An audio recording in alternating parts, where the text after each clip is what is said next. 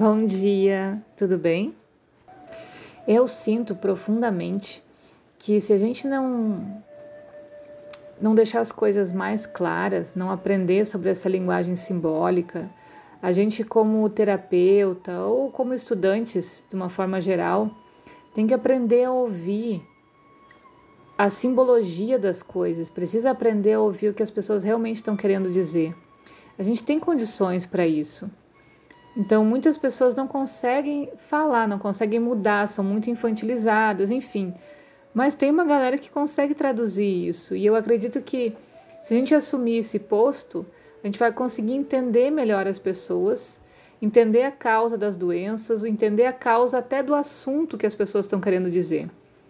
Quantas vezes acontece o erro de comunicação, por exemplo, porque a pessoa está usando palavras completamente distorcidas através das emoções do que de fato ela quer. Então, cabe a gente estudar, aprimorar e aprender sobre essa linguagem para ajudar mais pessoas. Agora eu vou trazer um caso, talvez a gente não termine nesse áudio, mas no próximo, para a gente começar a ouvir e se autoanalisar através dessa experiência uh, não simplesmente julgar, mas ver o que dessas coisas a gente também faz em nós. Olha como fica mais humano, fica mais justo ouvir as pessoas reconhecendo isso em nós. É um caso de atendimento. E aí eu falo: Olha só, gente, tem uma longa caminhada por aí, hein? Me conta como é que foram as suas aventuras desde novembro para cá. O que, que aconteceu? E a menina fala: Então, eu estava até olhando aqui quais eram as minhas queixas lá no começo: prisão de ventre, insônia, acima do peso, etc. Eu tive aquele pico, né? Você melhora e depois você piora de novo. Fica um tempo bem e depois, sei lá, parece uma eternidade lá embaixo e depois melhora de novo. Então eu perguntei para ela: Depois você voltou a fazer as orientações? E a menina respondeu: Voltei, mas algumas coisas não. Por exemplo, uma coisa que no começo foi muito bom foi a água morna. Achava muito esquisito, pensava que só eu gostava de água morna. Mas essa minha fase de achar uma delícia a água morna passou. Aquele movimento de acordar o corpo e fazer ele dormir e desconectar eu perdi esse movimento por várias vezes. Identifiquei como um mau hábito. Acho que tem a ver com uma fase que eu estou vivendo. Quando a gente começou o tratamento, eu ainda não tinha parado de comer carne. Eu acho que isso mexeu bastante comigo. Não teve nada a ver com o tratamento, eu acho. Eu venho fazendo muitas aulas, cursos sobre espiritualidade.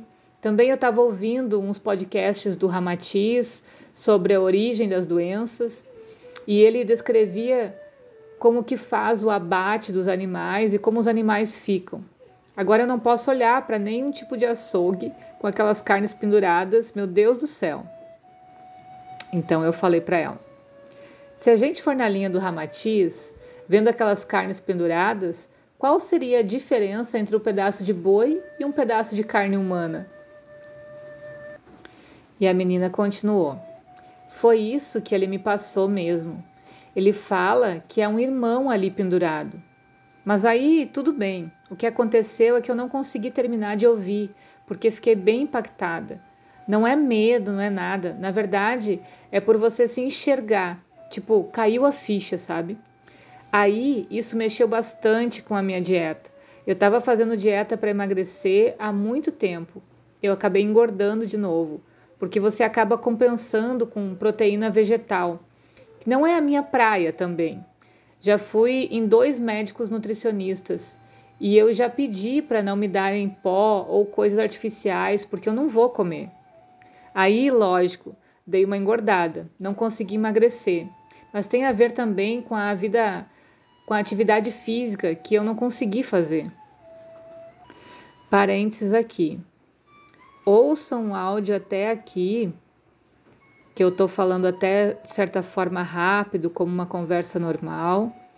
e vão revisitando os lugares através da linguagem simbólica, ok? Fecha parênteses. E aí eu falei para ela: então, olha só, ali nas orientações diz para você comer de duas, no máximo três vezes carne por semana. Recapitulando, né? Não diz para você parar completamente de comer carne. E aí ela diz: É, é verdade, nem percebi. É, e isso de você diminuir a carne foi o que propiciou para o teu corpo dar um start, para começar a reagir para diminuição e outra coisa com isso você passa a ter mais clareza também sobre o que passa na tua mente. Porque quando a gente come carne, entre outras coisas, né, mas a carne é o primeiro da fila, nosso corpo fica muito pesado e inebria o que a gente pensa. Sair desse movimento automático e aí começar a perceber seus pensamentos de uma forma mais distinta, separada do grupo. Essa é a intenção da modificação da nossa alimentação pelo Ayurveda. Trazer clareza para os nossos canais, para os nossos sentidos. E aí a menina falou: então, isso é bom, mas deixa a gente bem mexido por um período, né?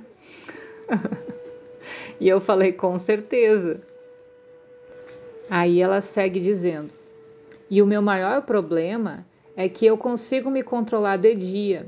À noite eu acordo pensando nas coisas. E depois que eu acordei de noite, não consigo mais dormir. A mente fica agitada, pensando em tudo. Para falar a verdade, eu comprei em janeiro um óculos que emite umas luzes, que é para regular o ciclo circadiano. Mesmo eu não acreditando muito, comprei, já que eu precisava melhorar o sono e meu marido também. Ele tem esclerose múltipla. Então, com isso, a gente começou a ver todos os problemas que começam a vir decorrente de noites mal dormidas, que são inúmeras. E ela diz assim: o máximo que vai acontecer é não dar certo, mas ele realmente funciona. Eu voltei a dormir gostoso, ainda não era aquele sono pesado, ele vai regulando aos poucos, né? Mas em uma semana você já consegue regular o ciclo. Só que aí depois você vai com a cabeça lá na Lua, girando em mil rotações e ele desregula de novo. E eu entrei numa fase muito difícil, que eu não sei se eu tinha comentado com você, que eu estava num processo de avaliação do meu diploma na Europa. Só que mês passado saiu o resultado do meu visto e eu passei. Fui aprovada e eu não estava esperando por isso. Foi um baque. Eu pensava que duraria pelo menos dois anos para esse processo terminar, mas a resposta veio muito rápido.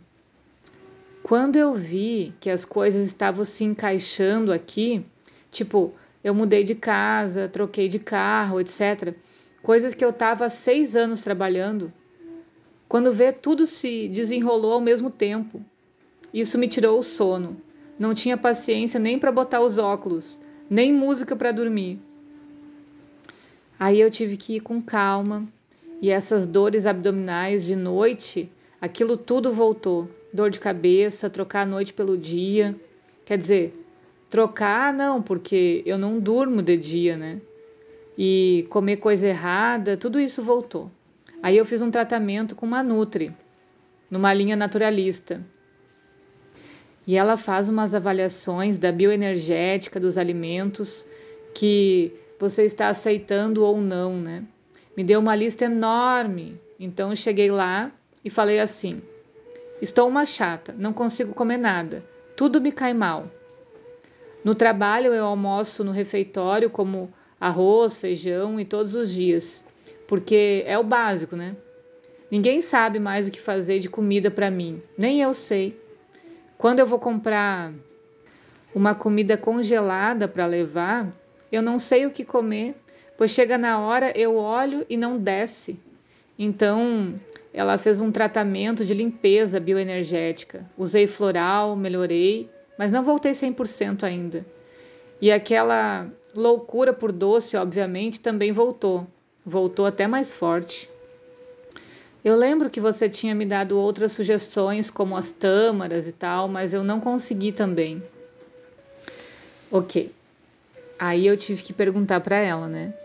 Mas então por que você resolveu dar sequência no tratamento marcando a terceira sessão? E a menina respondeu: Ok, vendo tudo isso que eu passei, resolvi botar o pé no chão e tô conseguindo ainda. Tô fazendo tanto o curso de mediunidade como da apometria. Eu tô fazendo outro agora e tô conseguindo com a rotina. Terminei esse tratamento com a Nutri, melhorou mais uma série de alimentos eu voltei a comer, mas só não estou muito controlada ainda. Mas eu tenho vontade de seguir com o nosso tratamento. E eu perguntei para ela então: alguma coisa despertou aí dentro? E a menina falou: sim, eu preciso até identificar no que eu estou errando, porque provavelmente é a mesma coisa. Ok, vamos terminar por aqui hoje.